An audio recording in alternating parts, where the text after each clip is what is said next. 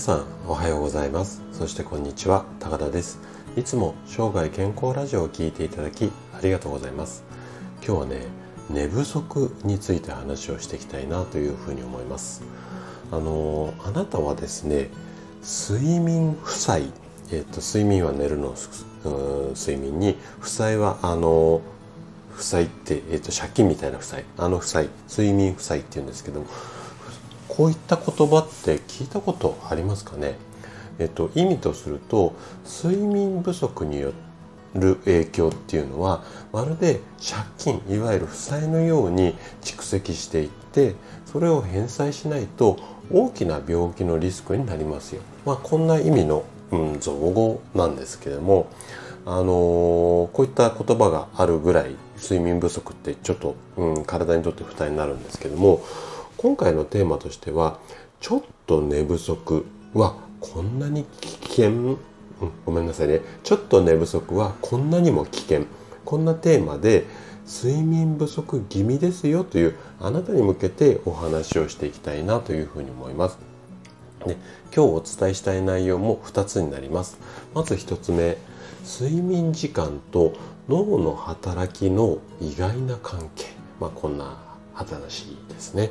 で2つ目はなぜちょっと睡眠不足が意識できないのか、まあ、こんな話をしていきます。で今日もできるだけこう専門用語を使わずに分かりやすく話をするつもりなんですけどももし疑問質問などありましたらお気軽にコメントいただければというふうに思います。じゃあね早速1つ目の話題から話をしていきたいと思います。睡眠時間と脳の働きの意外な関係まあこんなことについて話をしていきたいなというふうに思うんですけどもえっと最近ね医学業界でも注目されているのが睡眠時間と脳の働きについてなんですよ。でねこの睡眠時間と脳について、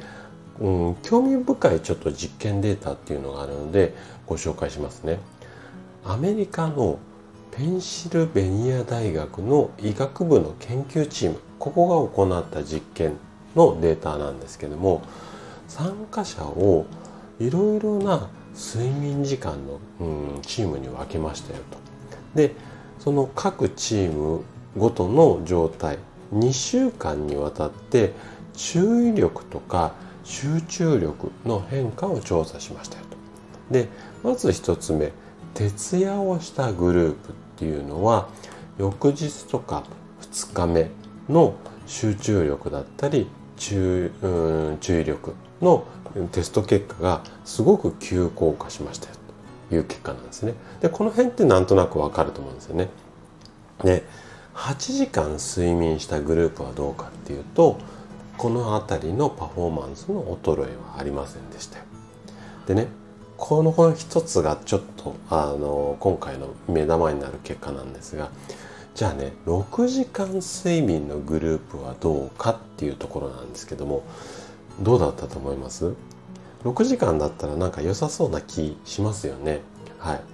なんですが、この6時間の睡眠グループ、最初はそれほど成績の変化っていうのはなかったです。ただ、2週間追っかけていって、時間が経つにつれ、脳の働きがだんだんだんだん衰えていって、最後の2週間後には、徹夜したグループと同じ成績になっちゃいましたよと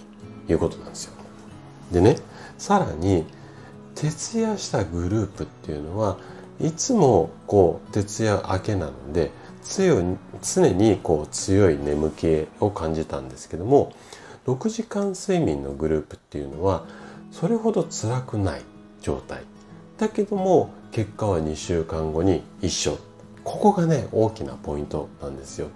つまり極端な睡眠不足と比べてわずかな寝不足が続いた場合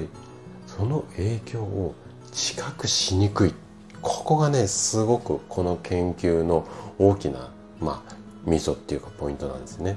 で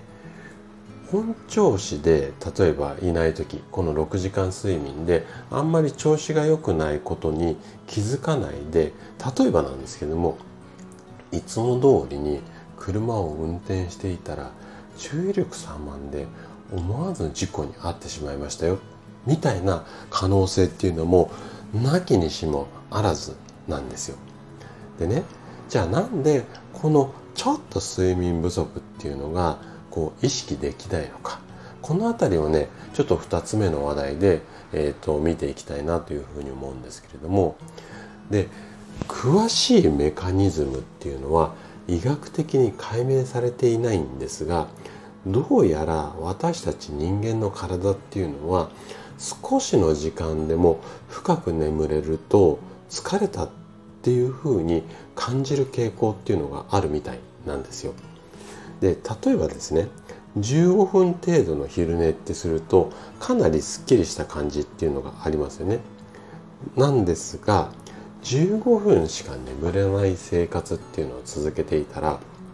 体が悲鳴を上げるこれはなんとなくあなたも想像できると思うんですよつまり何が言いたいかっていうとちょっと寝不足っていうのは脳が自覚する疲れと実際の体の疲れの間にギャップっていうのがあるんですよ。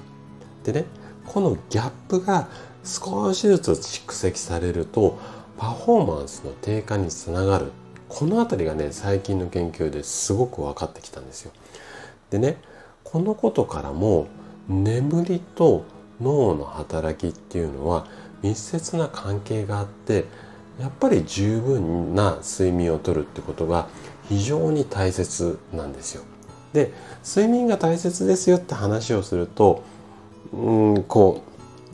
う分かってますよっていう方が多いんですよね。でやっぱりね仕事とか家事とか忙しいとなかなかこの睡眠時間の確保っていうのは難しいことが多いと思うんですよ。なので、うん、今日のお話の、まあ、最後のポイントっていうかオチっていうか伝えたいこととすると実際にこの辺りの研究データを聞いていただいたあなたがですね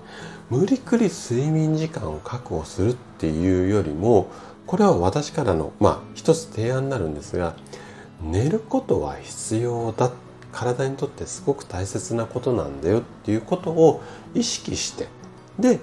寝れる時は寝てあげるこんなところからね始めてみるっていうのも体にとって優しい生活になるんじゃないのかなというふうに思います。はいということで今回は寝不足についてお話をさせていただきました。最後まで聞いていただいたあなたがですね睡眠と脳の関係をしっかりと把握することで確実に健康に近づくことができます